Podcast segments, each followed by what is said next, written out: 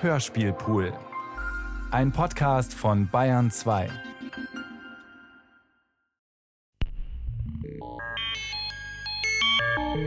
Ils sont sphériques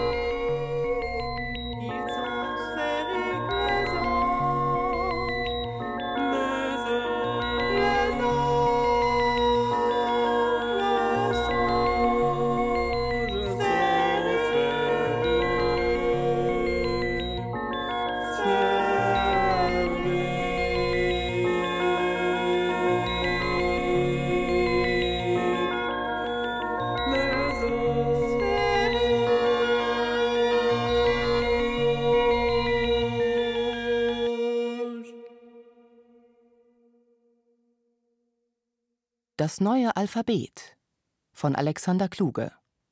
Teil 2 A B G D E F G H I J K L M N O P Q R S T U V W X Y Z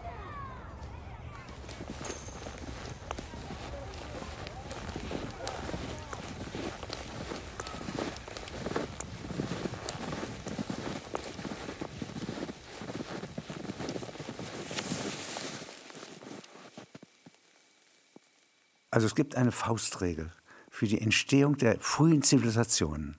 Ja. Erst das Bier, dann das Brot.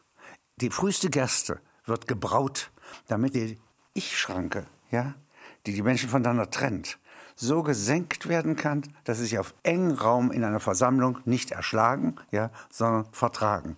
Und das ist die Grundform der Verfassung.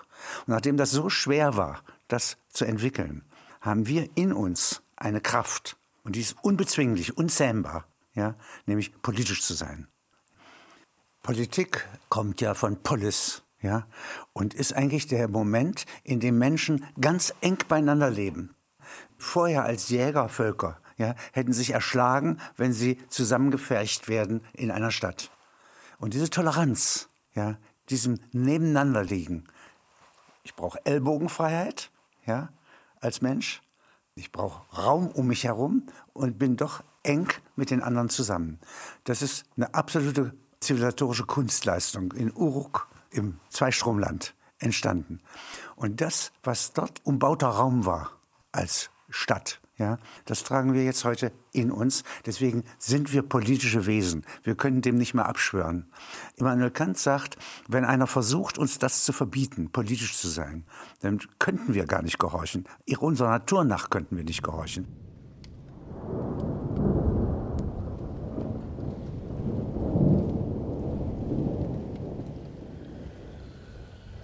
In den ersten zehn Jahren des 21. Jahrhunderts bildeten sich auf unserem Planeten Ballungen von Zufall, sogenannte Zufallswolken. Sie bewegen sich virtuell zwischen den Himmeln, die früher von Göttern bewohnt waren, und der physikalischen Stratosphäre, von der das Weltwetter abhängt.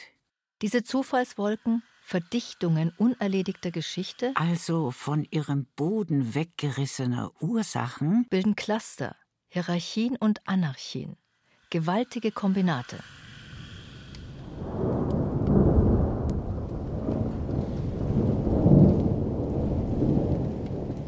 Der Antrieb, der diese Phänomene bewegt, ist unterschiedlich. Strategie von Pensionskassen. Planungen, die in Gang gesetzt und wieder verworfen werden. Vergessenes Menschenprodukt. Vereinigte Ichs. Eine Massierung, so wie sie Marx für die Arbeiter der Welt einst gefordert hat, denen diese multiplikatorische Ballung, die Gestalt des Gesamtarbeiters, aber nie gelungen ist. Dies ist der kollektivierte Zufall, ein Organismus.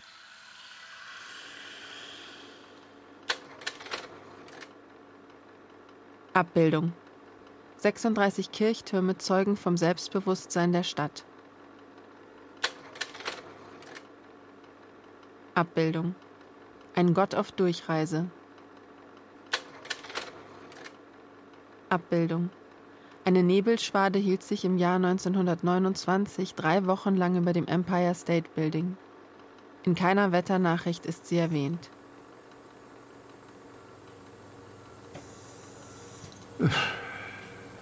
Sie müssen es ja nicht glauben. Und Sie haben es selbst gesehen? Würde ich es sonst erzählen? Sie meinen, dass sich ein Atlantiknebel in diese Metropole verirrte, sich an dem Hochhaus verhakte und dann so lange verharrte, hm. dass man sich alles Mögliche vorstellen könnte, was in dem Nebel geschieht? Nur wenige in den Straßenschluchten New Yorks blicken nach oben. Der Nebel wird nicht vielen aufgefallen sein. Vielleicht dem Piloten, der von See her die Metropole überflog. Zu jeder Zeit in den 20er Jahren waren Flüge über New York verboten. Und wie kam es, dass Sie das Naturereignis beobachteten? Ich lag krank äh, in einem der obersten Stockwerke des nächstniedrigeren Nachbargebäudes. Vier Wochen im Fieber. Dann haben Sie noch gesehen, wie der Nebel verschwand. Für das Gebäude stand alles morgens da wie früher. Keine Meldung. In irgendeiner Zeitung. Nichts. Und etwas besonders Schreckliches ist es ja auch nicht, wenn die Spitze eines rekordhohen Gebäudes eine Zeit lang unsichtbar bleibt. Nein, nein, nein. Das ist nichts, was erschreckt. Aber es verwundert. Und Sie meinen, das, was so ähnlich um die Spitze des Turmbaus waberte, was die großen Glitzerleuchten dort oben verbarg, war kein bloßer Nebel, sondern ein Lebewesen. Ich deute es an. Das hat es aber doch nicht wirklich gegeben. Sie müssen es ja nicht glauben.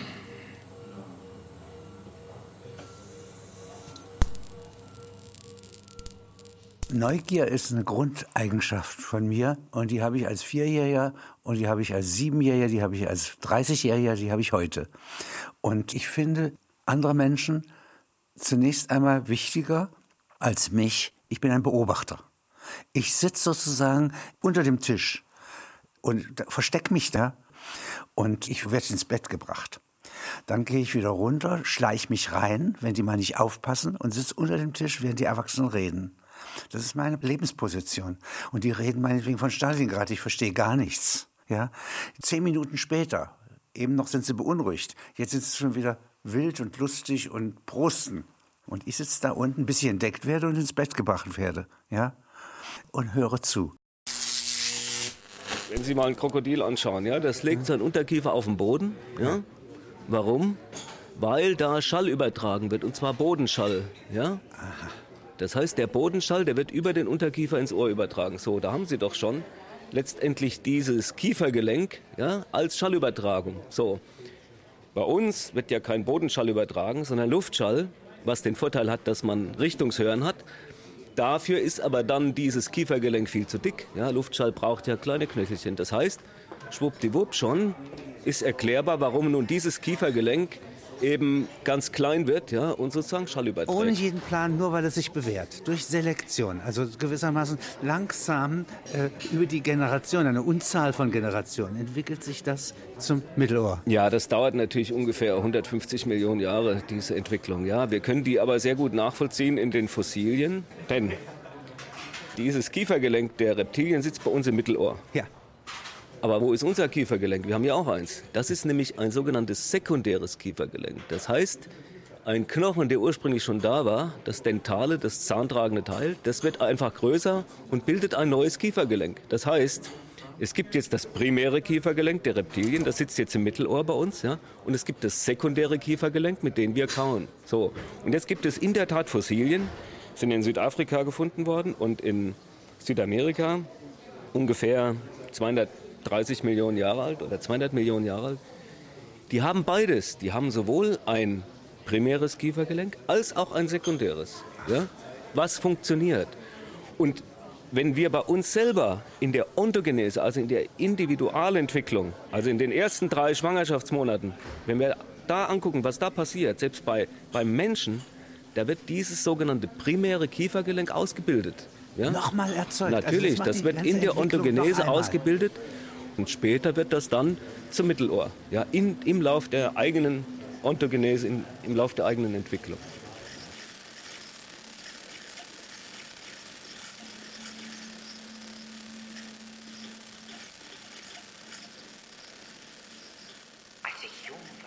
Als ich jung war und die Welt mir zugetan, hobelte ich an den Göttern meines Vaters.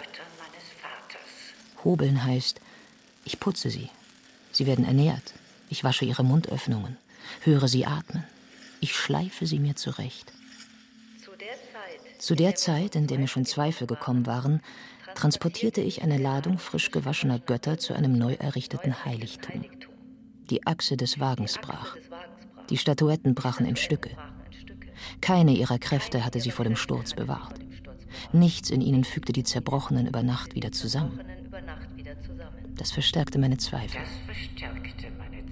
Ich war scharfsinnig. Ich wollte kräftige Götter um mich haben. Anderntags fielen zwei Steine, die göttlich waren, ins Wasser.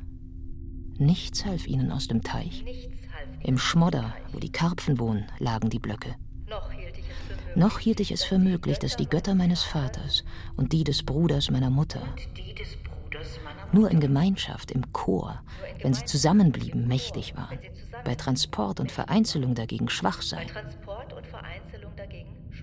Das war vor meiner Erleuchtung. Mein Vater glaubte mir nicht. Ich wagte vor ihm keines meiner Experimente zu wiederholen.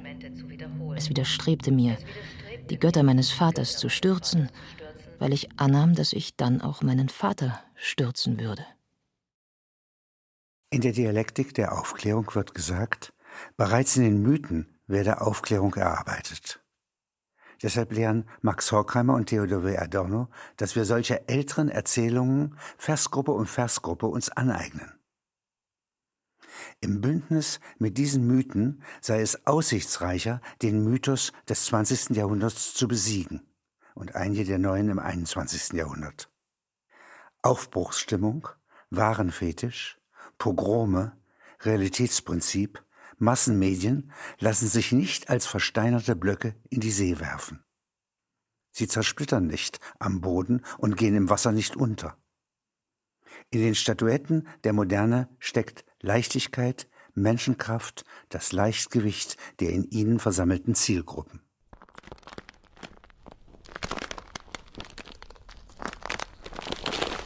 In den Dark Ages unseres Universums, einige Millionen Jahre nach dem frühesten Zeitabschnitt in Länge von 10 hoch minus 32 Sekunden, was als Zeit für sich und als Engelszeit einem separaten und autonomen Äon entspricht, gibt es weder Schnee noch Licht.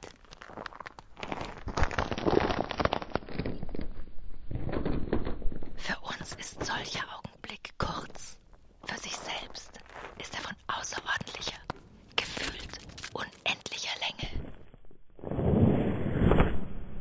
Kein Kind mit einer Kerze, deren Licht im Windzug flattert, durchquert einen solchen Keller. Das war vor jenem unvergesslichen Moment des Zwielichts. Der Morgendämmerung. Der ersten massiven Sterne.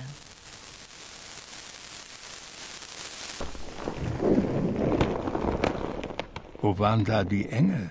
Die Räder oder Throne der dritten Ordnung. Die mit den geflügelten Augenpaaren? Wie Schlangen stießen sie voran, wie tief unter Wasser geratene Schwimmer, welche die Lunge vorantreibt. Erst aus dieser Not, heißt es, sind die Geister der ersten und zweiten Ordnung hervorgegangen. Damit erklärt sich, dass der erste gefallene Engel nach den Berichten aus der dritten Ordnung stammt.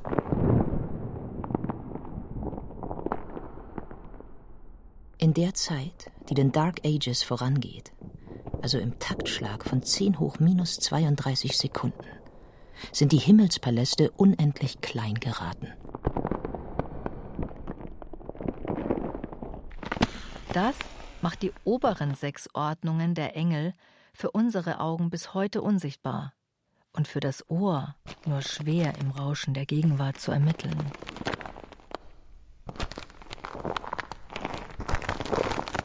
Die Chöre der höheren Spiritualitäten liegen stimmlich so extrem hoch im Diskant, dass unser Ohr sie für Geschrei hält.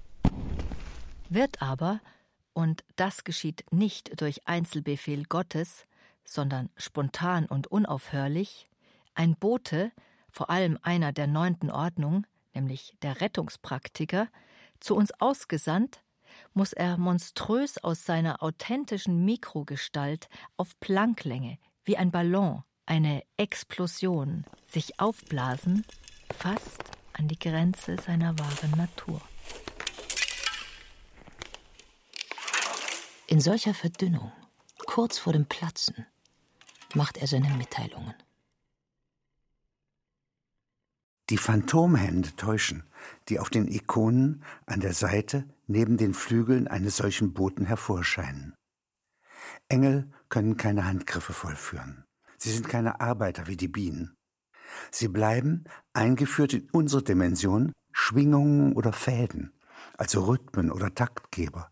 Und in der rabiaten Differenz der tausend Taktarten, über die sie verfügen, zu der langsamen Bewegungsart unserer Zellen und Nerven, wir Menschen sind Schlaftabletten, ergibt sich Nachricht und Schutz dieses Boten. Abbildung. Auf der höchsten Stufe der Wahrhaftigkeit. Abbildung. Schneelandschaft im Engadin. Foto von Gerhard Richter. Abbildung. Die Utopie wird immer besser, während wir auf sie warten.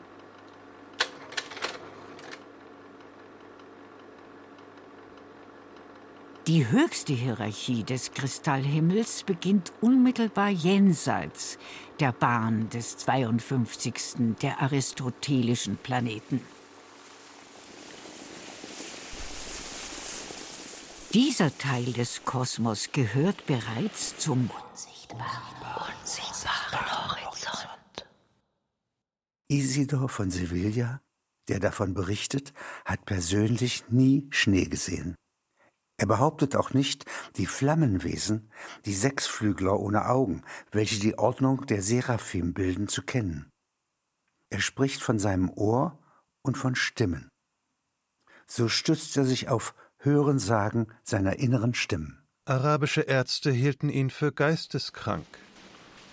Die kristalline Struktur, die er als Schnee bezeichnet und die sich mit der brennenden Glut vermischt, in der die Engel der ersten Ordnung sich um den Thron Gottes scharen, ist Staub, der vom flachen Plateau des Geisteskörpers, den wir Himmel nennen, stündlich und minütlich, als gäbe es ein göttliches Schabegerät, abgekratzt wird, wie bei einem Tier, das seine Haut reinigt.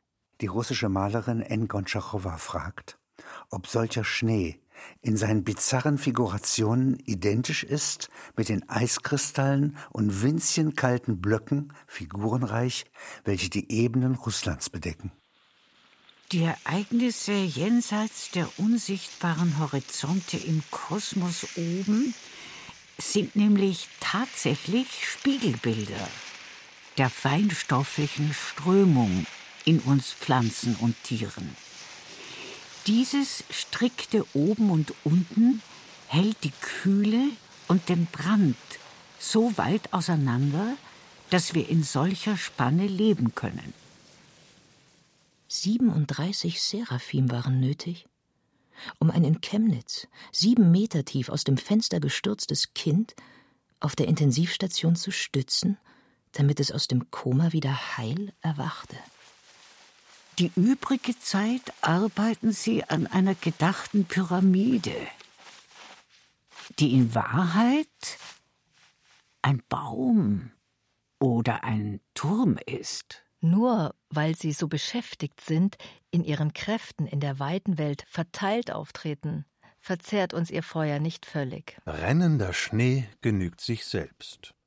Er braucht keine Zufuhr, weitere Energie oder Substanz. Dabei haben die Seraphim keine eigenen Sehorgane. Sie vertrauen vielmehr auf ihnen hierarchisch untergeordnete spirituelle Wesen, welche auf ihren Flügeln Augen tragen und den Seraphim berichten, woher die Klänge kommen, von deren Transformation in den Himmelston die höchste Ordnung der Engel ihr Leben bezieht.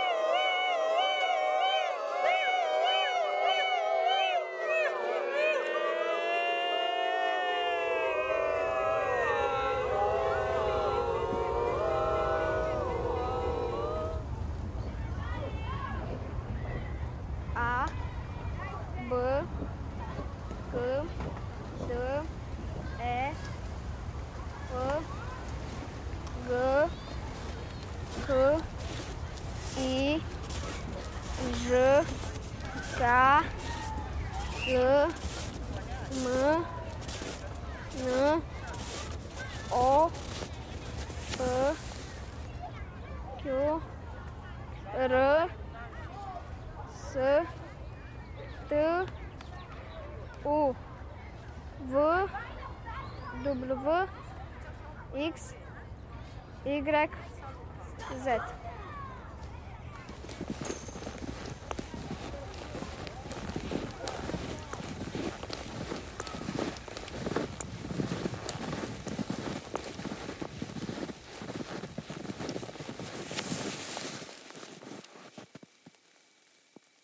Ich werde zunehmend Ikonoklast. Ikonoklasten sind in Byzanz diejenigen, die Bilder reduzieren ja, oder sogar verbieten gegenüber den Ikonodulen, die sich in Bilder verlieben.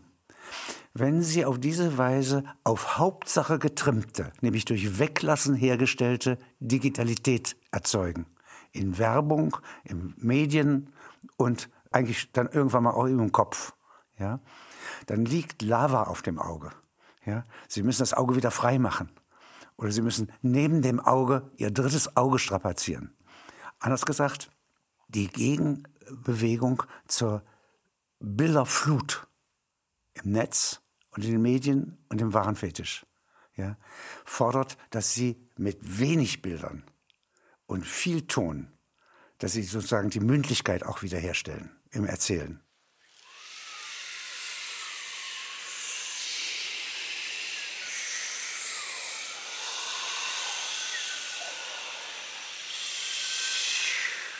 Die Kuhlen und Böschungen im Übergang vom Ural zu den weiten Ebenen Sibiriens werden in jedem Winter durch drei große Schübe von Schneefall zu einer platten Idealfläche geebnet.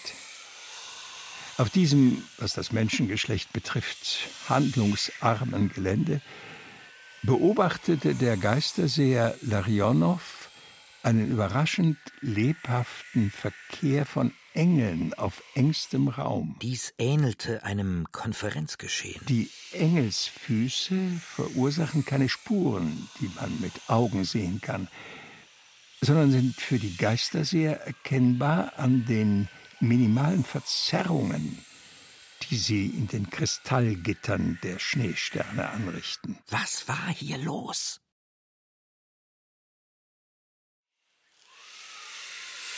Die kommunikativen Gewohnheiten dieser Boten. Sämtlich Prinzipalites der siebenten Ordnung, also spirituelle Wichtigkeiten, wie sie sonst nur auf Schlachtfeldern oder beim Zusammenstoß massereicher Kontinente angetroffen werden, sind, so urteilt der Geisterseher, durch den Zeitablauf tausender Jahre von den menschlichen Angelegenheiten und der Natur des Planeten abgekoppelt. Die Sechsflügler bewegen sich in etwa fünf Zentimetern Höhe über dem Boden und geben all dem, was unter ihnen liegt, eine bizarre und festgelegte Struktur. Als ob man einen Magneten über Eisenspäne zieht.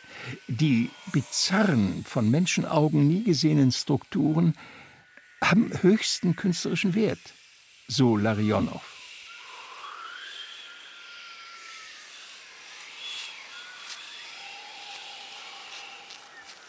Es ist aber unmöglich, ein Stück dieser Schneefläche vom Boden zu heben und zu Sotheby's nach London zu schaffen, wo dieser Wert realisiert werden könnte.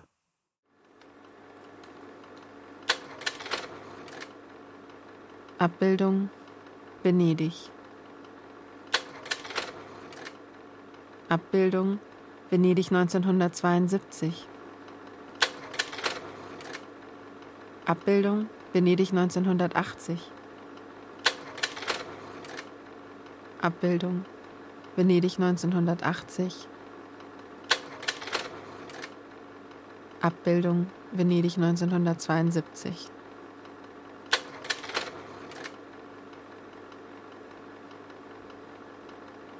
Die Tendenz, auf dem teuren Boden von Londons Mitte in die Tiefe zu bauen, hatte epidemieartig die Hirne investorenorientierter Planer angesteckt und wurde zur gängigen Praxis. Plötzlich und doch in unmerklichen Einzelschritten geschah etwas, was in Paris nicht möglich gewesen wäre, da der Tiefbau zu den dortigen Katakomben von der Bauaufsicht verboten ist. Wie aber der Pfeil erfahrener Sküten auf der Sehne des Bogens in entgegengesetzter Richtung zum Ziel weggezogen wird, um dieses umso energiereicher zu treffen, ist die Verlagerung vieler zusätzlicher Stockwerke in die Tiefe, kommentiert Richard Sennett den Vorgang, nur die Vorbereitung dessen, dass in Wahrheit sich die City of London als eine Art Raumschiff vom Erdball lösen will. Schon jetzt sind die Fesseln durchtrennt, die das Kapital am Boden festhalten. Mit Gewalt wird sich das Ungetüm, das wir noch für einen Teil der Stadt halten, in den Himmel erheben. Jede Bahn im Orbit wird das Geschoss durchstoßen, und als Impartial Spectator wird der Raumkörper City aus der Weite des Weltraums auf den Planeten zurückblicken, dem er einmal entstammte. In einer der im Flugkomplex mitgeführten Büchereien. Kein Gebrauchsgegenstand sondern eine Zielleiste, eine Fehlleistung der Planer. Findet sich eine Dokumentation über die sogenannten Enclosures, das Niederbrennen der Hütten und die Einzäunung der Äcker im 16. Jahrhundert, das der Moderne vorausging. Es ist unvereinbar mit dem Zweck, dass Schafe auf englischen Böden weiden, deren Wolle von dem Magnet der Antwerpener Börse vehement angezogen wird, dass Menschen aus angestammter Gewohnheit den Tieren den Weide- und Fressplatz streitig machen, nur weil auf dieser Fläche die Hütten stehen. Die Renditen aus dieser ursprünglichen Transplantation zählen bis heute zur Antriebsmasse, die jene Raumschiffe aus umbautem Raum, der einst City hieß, in Bewegung setzen. Tatsächlich sind diese Elemente Geister bestehend aus elektronischen Zählmustern, die zwischen den Zahlen 0 und 1 wechseln. Spirituelle Zeppeline. Gotteskitzler werden diese Umläufer des Planeten genannt. Die Astronomen in der Atacama-Wüste verfolgen mit ihren Teleskopen diese machtvollen Körper, eher akustisch als visuell, auf ihren Flügen. Das Unheimliche sagen die Sterndeuter, liegt darin, dass diese Körper ganze Schwärme abgetrennter Seelenteile von verstorbenen oder jetzt noch lebenden Menschen mit sich führen. sodass die artistischen Kapriolen dieser Geschosse, die man zunächst für eine Art Himmelserscheinung halten könnte, bittere Kulissenschieber des Schicksals darstellen. Abbildung Springsaurier, schneller Läufer, vermutlich frühestes Tier, das auf zwei Beinen lief. Abbildung Kralle einer Ralle. Abbildung Ralle überquert morastiges Gebiet.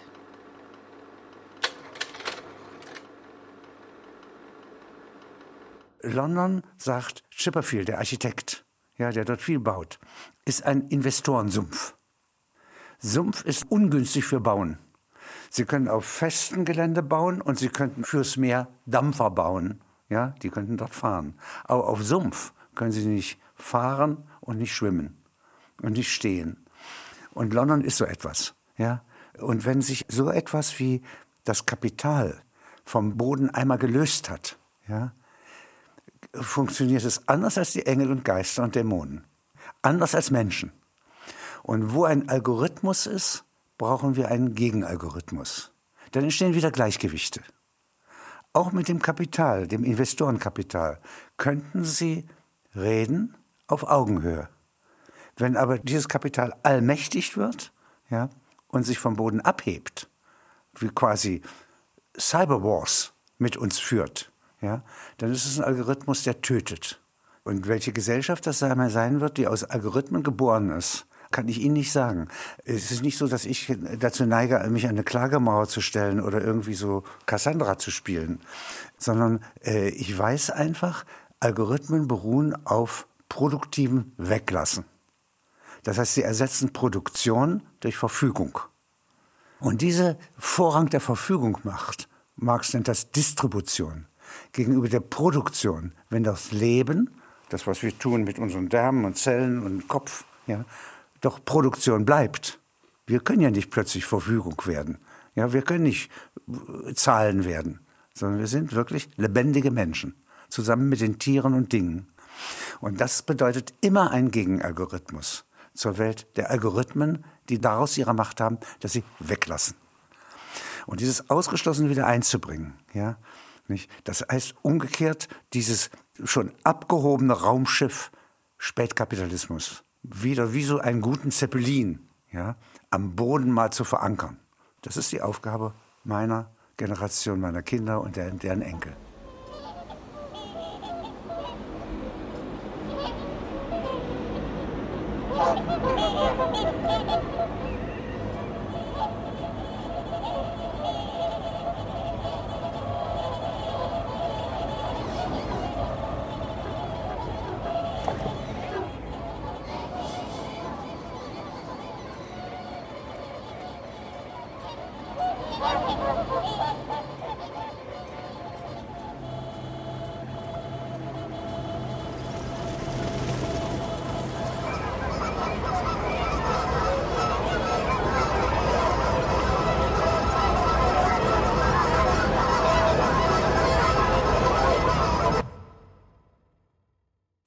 Museumsbauten belegte Insel in Berlin Mitte, von der Spree umflossen, ist eigentlich ein Schiff.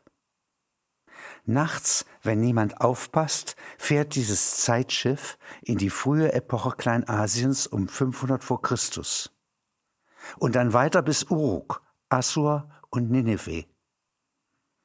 Bauarbeiter und Monteure, welche an den Museen täglich reparieren, finden die Insel samt ihren Antiquitätencontainern morgens an der erwarteten Stelle.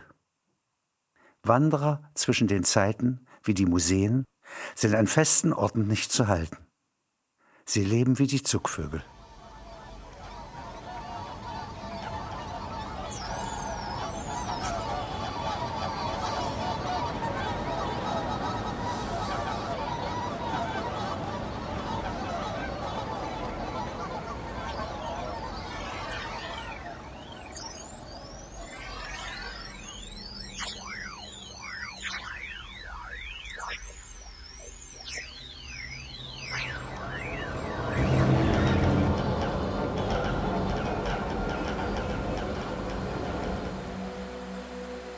In der Silvesternacht wanderten die in der Bibliothek von Alexandria anderthalb tausend Jahre zuvor verbrannten Papyri, also Geister, in unbekannter, jedoch überraschender Geschwindigkeit nach Norden und bogen bei Hildesheim ab in Richtung Westen. Die in ihnen festgehaltenen Kenntnisse, ähnlich dem Geld, das Zentralbanken über Nationen abwerfen, um ihren Handelsgeist anzuregen, lagen einige Tage im Nordwesten Europas umher, wurden von niemand einverleibt und verstreuten sich in einer letzten energischen Bewegung über dem weiten Atlantik. Kein Wasser aber löscht das lange schon verbrannte. Wie es Zisternen gibt, existierten für solch seltenen Regen verborgene Auffangbecken. Täuschend war nicht der Bericht über die Wanderung der Papyri, von denen Skeptiker behaupteten, sie sei physikalisch unmöglich, sondern die Annahme, die Papyri seien endgültig verschwunden. Wanderten diese Wiederauferstandenen bis Europa, tief unter der Erde? Oder flogen sie weit im Höhenwind? In den Tagen, die auf Silvester 1799 folgten, gelangte ein Schub unerwarteter Einfälle in die Menschenköpfe. Meist war es Musik. Die Engrafen verblassten rasch. Sie wurden ja auch nirgends mit spirituellem Erdreich aufgehügelt, getränkt, wie es beim Pflanzen einer Gartenanlage sich gehört. Verkümmerten sie? Sprach das für eine schwache Natur dieser Fremden? Sind wiederauferstandene Schriften mit Frühgeburten zu vergleichen, die in einer fachlich nicht vorbereiteten Klinik eingeliefert wurden und die sich so in der Welt nicht halten konnten? Der fromme Gelehrte Friedrich Schleiermacher, der etwas davon verstand, erklärte die Seelenhirten, das sind verbrannte Buchstaben, sogar für besonders robust.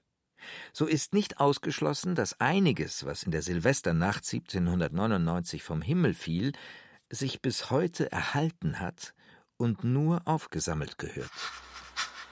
Und wo? Man muss aus Teilen der Haut, der Därme, der Leber, des Herzensinnern inmitten der Korridore des alten Gehirns einen neuen Kopf bilden und, wie ein Doppeladler, dem tradierten Verstandeskopf gegenüberstellen, dass sie einander zu einem sensiblen Staub zerreiben. Wenn es doch nach wie vor um die Suche nach den verlorenen Buchstaben geht. Den Gewächsen aus Alexandria, die auch in Zukunft jeden Brand überleben werden. Weil sie immer schon brannten. Etwas hiervon sich einzuverleiben, gehört zum Autor als Produzenten, der jeden Menschen eingeboren ist und der insofern nicht vom Brot allein lebt, sondern von einem jeglichen Wort, das ungerecht verbrannt auf seine Ankunft wartet.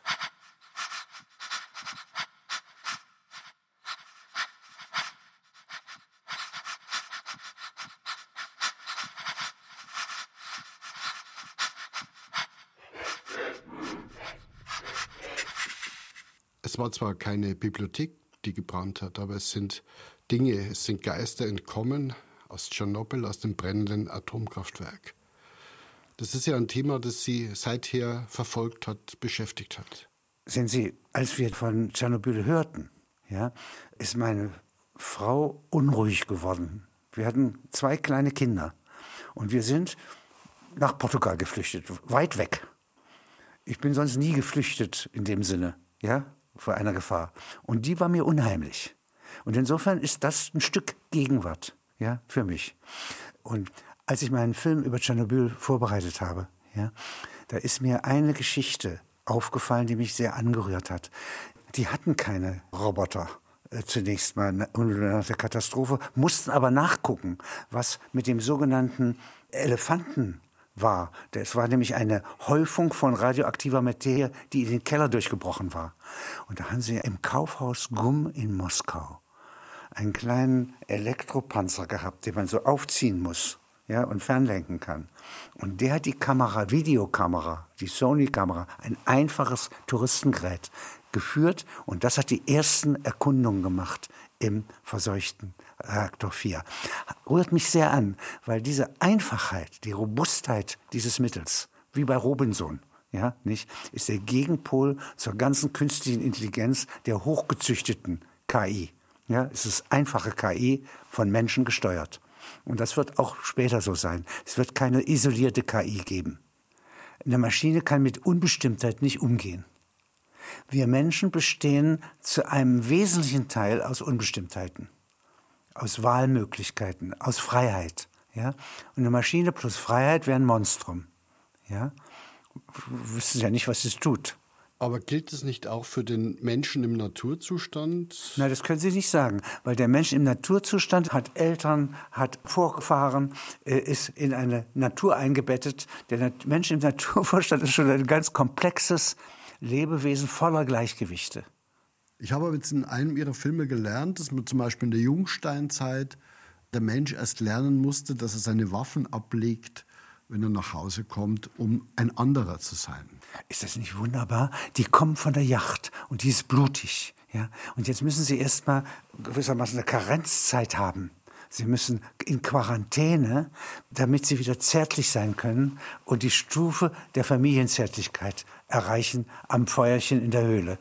Das ist eine hohe kulturelle Leistung. Und wenn Sie das zum Beispiel jetzt im Verhältnis von Deep Learning von Maschinen und dem Lernfähigkeit von Menschen einführen, dann sind das immer solche Stationen.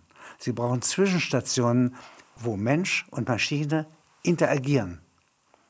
Die Idee eines Romanautors oder eines Filmemachers ist dann, sie sollen beischlafen. Das ist aber nicht der Kernpunkt unserer Beziehungen. Aber Freundschaft könnten sie entwickeln. Ich könnte mich an Geräte, an meine Kamera so gewöhnen wie an einen guten Freund. Und sie ist sehr zuverlässig. Und die kann anderes besser als ich und ich kann anderes besser als die Kamera. Und diese Wechselwirkung, dafür brauchen wir Orte. Ja, wir brauchen keine Orte, die unbedingt wie die Kathedralen ja, zwischen dem Jenseits und uns jetzt besonders richten. Denn wir sind dem Jenseits mit Hilfe der Atombomben sehr nahe. Was wir brauchen, ist Stationen, Laboratorien, Cubicles, Agoras, Poleis, Städte, ja, in denen Menschen und Dinge ja, zueinander Verhältnisse finden. Und was eine Stadt ist im Netz, das müssen wir erst noch rausfinden. Kann es sein, dass jetzt in dem Moment, in dem wir miteinander reden, bereits die Menschen im Silicon Valley zum Beispiel an so einer Stadt bauen? Ich achte diese Leute sehr, ja, aber sie sind leichtsinnig bis in die Knochen. Sie sind die neuen Barockgötter, spielende Götter, ja, handeln alle frühen Opern von. Was ist eigentlich der Unterschied zwischen einem Deus Ludens, einem spielenden Gott, und einem Homo Ludens? Dass ich nicht dem Blitzschlag ja, eines spielenden Gottes anheimfallen will, dann fange ich lieber an, zusammen mit Herakles oder Prometheus ja, am Gegenalgorithmus oder einem Schutzbunker zu arbeiten.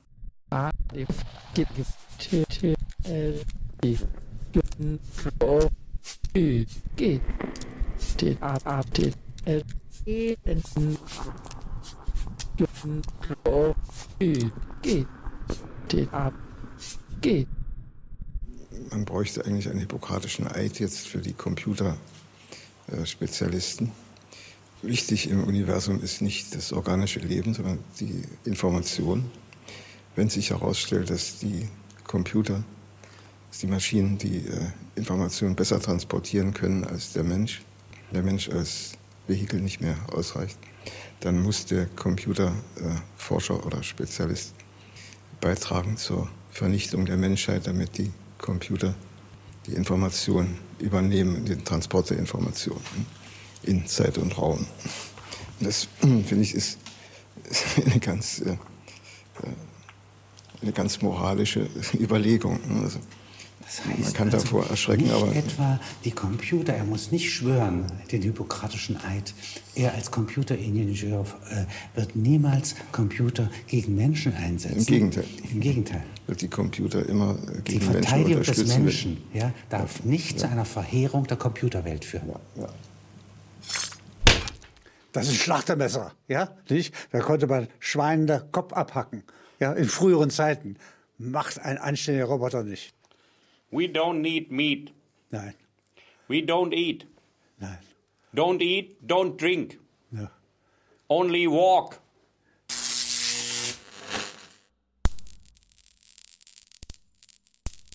Ähnlich wie ich von 2017 auf 1967 blicke, das sind 50 Jahre, meine rechte Hand liegt untätig auf dem Tisch, sieht Meister Hokusai mit seinen abwärts gerichteten Augen 50 Jahre zurück auf das Jahr 1793. Heute Abend Kabuki-Theater. Mit seinen um 50 Jahren versetzten Augen schaut er auf ein Drama. Zur gleichen Zeit sieht er im Schaltwerk unter seiner Kopfhaut tausend weitere Geschichten. Man kann nicht ausschließen, dass dieser Dämon mit den glückseligen Augenkullern oder mit einem anderen Glied seines spinnenhaften Geistes in das Paris von 1793 gerät. Dort rauschen die Köpfe in aufgestellte Körbe. Manufakturmäßig werden Volksfeinde hingerichtet. Also malt Hokusai seine Serie Kopf aus Stein. Wo doch seinerzeit in Edo 1793 keine Hinrichtungen stattfanden. Die Oberfläche des Teiches im Garten des Fürsten Konoje zeigt im fiebrigen Nordostwind, der seit acht Wochen stetig über die Insel flutet, eine Gänsehaut. Es wäre allerdings eine Übertreibung, sagt der Meister, wenn man dem Teich eine Empfindsamkeit, eine Einfühlung für das unterstellte, was auf der Nachtseite des Planeten, in Japan ist es Nachmittag, geschieht. Eine zum Singen befähigte Kehle wird dort durch das Richtbeil vom Körper getrennt. Der Teich des Fürsten blieb ruhig, als in den Abruzzen ein Erdstoß 200 Menschen unter Trümmern begrub. Der Teich als Seismograph ist ungenau. Die Hand des Meisters bleibt hingegen genau. Der Wind über Japan täuscht. Der Nordost gilt als stetig, ist es aber nicht, weil er doch aus einer Serie rapider Böen besteht, die den Eindruck von Gleichmaß ergibt. Gleichmaß wäre auch die falsche Kategorie, um ein Unglück in der Ferne zu messen, das mit einem Zeitunterschied von zehn Stunden Sonnenstand seine Echos in den fernen Osten sendet. Immer dann, wenn ein neuer Transportverurteilter zur Place de la Concorde gekarrt wird. Der Text den Sie gerade gelesen haben, hat den Titel Fernstenliebe. Und es gibt Nächstenliebe, wie uns das Neue Testament lehrt. Und es ist ungerecht, ja, wenn wir sozusagen nur unsere Nächsten lieben und die anderen im Mittelmeer ertrinken lassen. Fernstenliebe bedeutet, dass ich mir vorstellen kann, ja, dass es die anderen Kontinente auch gibt. Und dass wir im Grunde in einem blauen Planet in Wirklichkeit leben. Das heißt, unsere Zellen, die sind ganz klein und die können selber nicht denken. Sie sind aber das Lebendige in uns. Ja?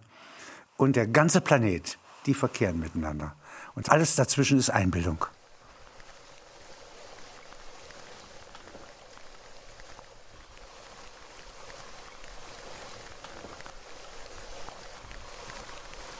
In meiner Heimatstadt Halberstadt existiert ein ehemaliges Industriegelände, auf welchem sich, da es nicht genutzt wird, alte Strukturen gut erhalten haben.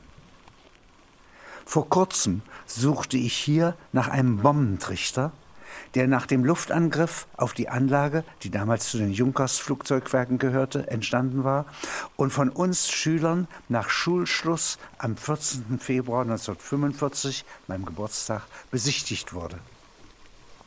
Einige Wochen später war am Rande dieses Loches ein Grasbüschel zu sehen, das aufgrund des Regens von Steinen, Mineralstoffen, Dreck, einer tief aus dem Boden gewonnenen Masse lebhaft florierte. Jetzt, 69 Jahre später, konnte ich den Trichter kaum noch vom Nachbarboden unterscheiden. Eine längliche Kuhle, die einmal ein Bombenkrater war. Die Narbe aus Grasbüscheln aber, eins neben dem Krater, Eine ganze Kolonie von Pflanzen hatte sich heftig ausgebreitet und war im Umfeld der weitläufigen Industrieruine ein sattes Zeichen von Beharrungsvermögen. Gedüngt durch Zerstörungsmittel, die ein Flugzeugwerk hatten vernichten sollen. Kein Pflug kann so wirksam pflügen, also Futter für die Pflanzen nach oben wühlen, wie eine Bombe von 1945.